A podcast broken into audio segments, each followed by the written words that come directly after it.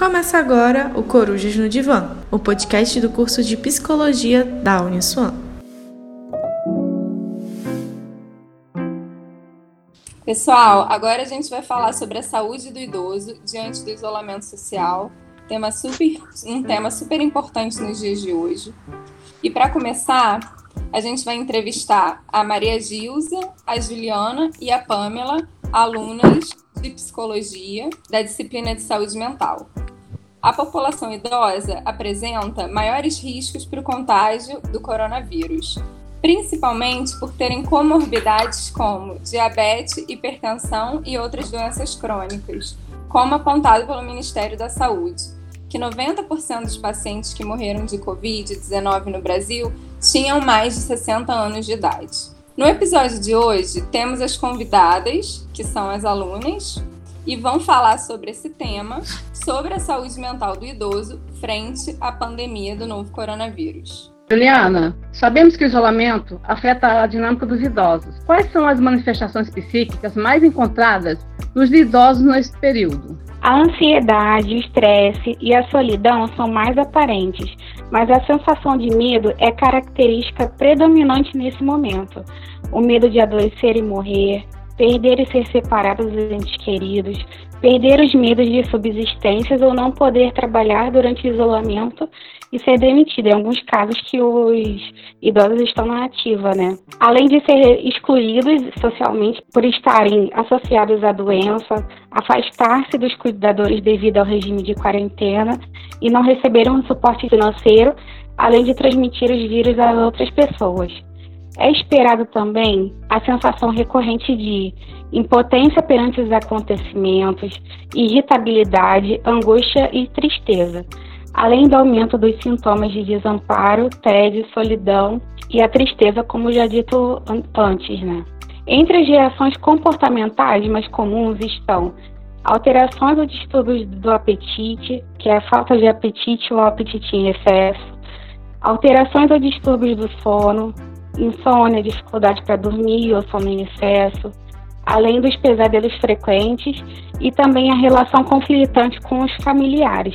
Por outro lado, com os idosos hospitalizados, nós temos a violência direcionada aos profissionais de saúde, os pensamentos frequentes sobre a pandemia, a saúde dos familiares e pensamentos relacionados à morte e ao morrer. A Fiocruz afirma que o emocional impacta o adoecimento, progredindo a patologia, aumentando o sofrimento e a somatização, o risco de suicídio e consequências que se estendem para além da hospitalização, porque o isolamento segrega o paciente como medida de biossegurança. O psicólogo contribui para que o paciente com Covid-19 compreenda que algumas manifestações psicossomáticas são vistas como esperadas em um momento anormal, sendo essas privação da liberdade, aumento do estresse, aumento da ansiedade, aumento da desesperança, o humor deprimido, medo de infectar outras pessoas,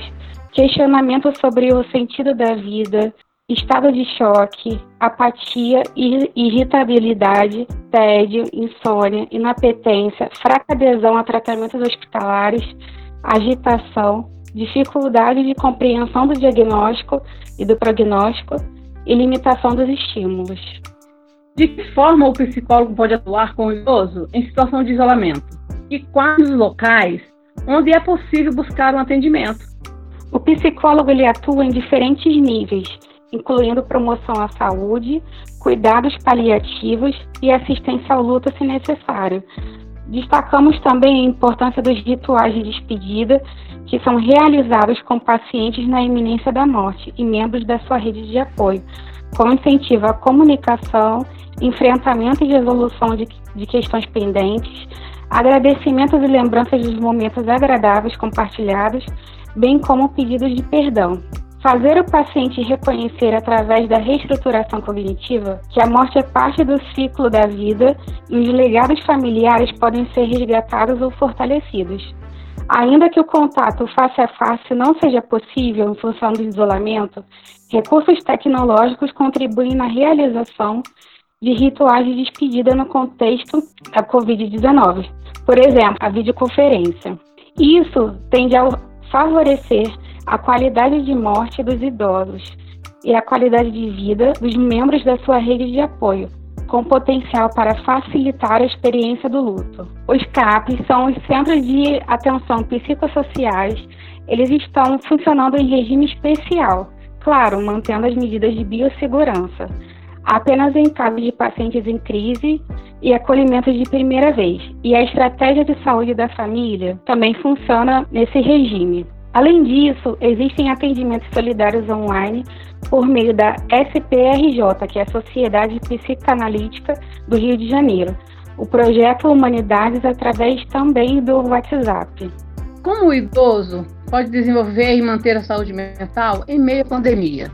Bom, essa pergunta é muito válida e pertinente no momento que estamos vivendo, já que podemos perceber que a pandemia impôs novos comportamentos e mudanças de hábitos, principalmente aos idosos, que é o principal grupo de risco acometidos pelo Covid-19.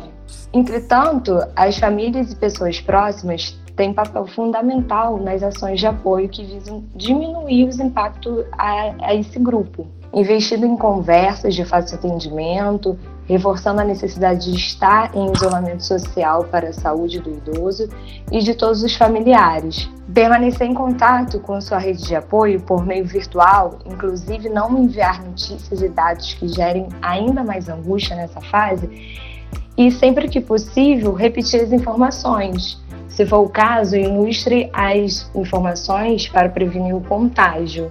Certifique o estoque de medicamentos para manter o tratamento em casos de doenças crônicas, garantindo a rotina vivida por esse idoso dentro de casa. Estabeleça um local para banho de sol, incentive o idoso à prática de atividades físicas leves, como caminhada, se for o caso de utilizar espaços coletivos, como em prédios, por exemplo, verificar se há outras pessoas e manter a distância mínima de segurança. Mantenha contatos sociais através da tecnologia, tais como mensagens de texto, áudio e vídeo. Por exemplo, quando o idoso tiver acesso à internet, smart, smartphones ou computadores e conseguir utilizá-los. Ou mesmo ligações, cartas e desenhos feitos por netos ou crianças próximas. Ofereça atividades como cursos online, leituras, músicas, bem como tentar manter encontros virtuais, estabelecendo uma rotina e rede de acolhimento.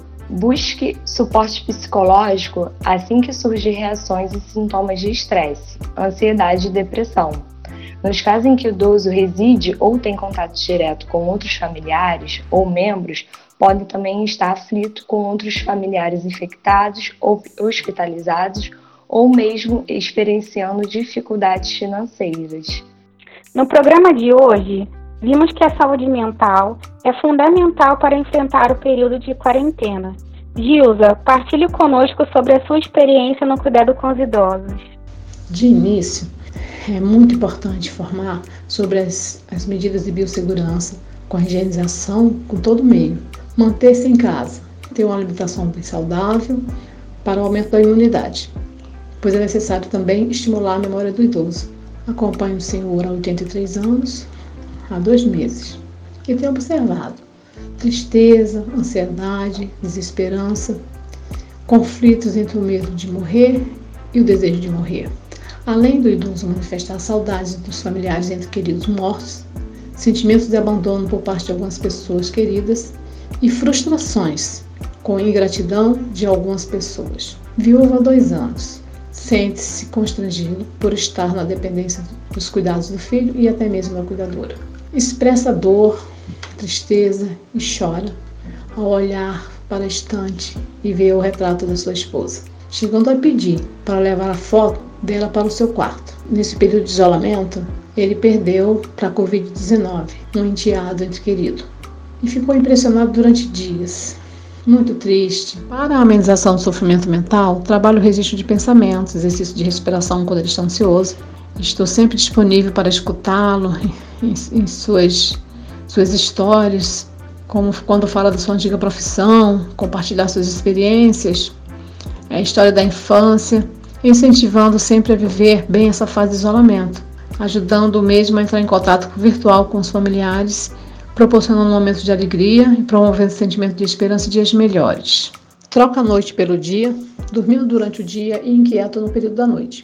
Este senhor apresenta sintomas de doença de acordo com a idade, como dor na coluna, dor no joelho, zumbido nos ouvidos, alergias respiratórias, crises e pânicos, relatando sentir falta de ar, acreditando que vai morrer e quando sua pressão é verificada, encontra-se normal. Além de desejar fazer uso de vários remédios administrados pelos médicos e por ele mesmo, mantendo em seu quarto uma verdadeira farmácia. A cada medo e sintoma, pede consulta médica online, comprando todos os remédios e mais um pouco. Cuidar de um idoso em tempos de pandemia é um laboratório para nós, estudantes de psicologia, pois podemos observar cada momento, atitude, falas, além de utilizar os conhecimentos técnicos para ajudar e acolher o nosso público a lidar melhor nessa fase que nos pegou de surpresa, gerando preocupação excessiva com a saúde e familiares, além de privar da liberdade devido ao isolamento. Você acompanhou o Corujas no Divã, o podcast do curso de Psicologia da Uniswan.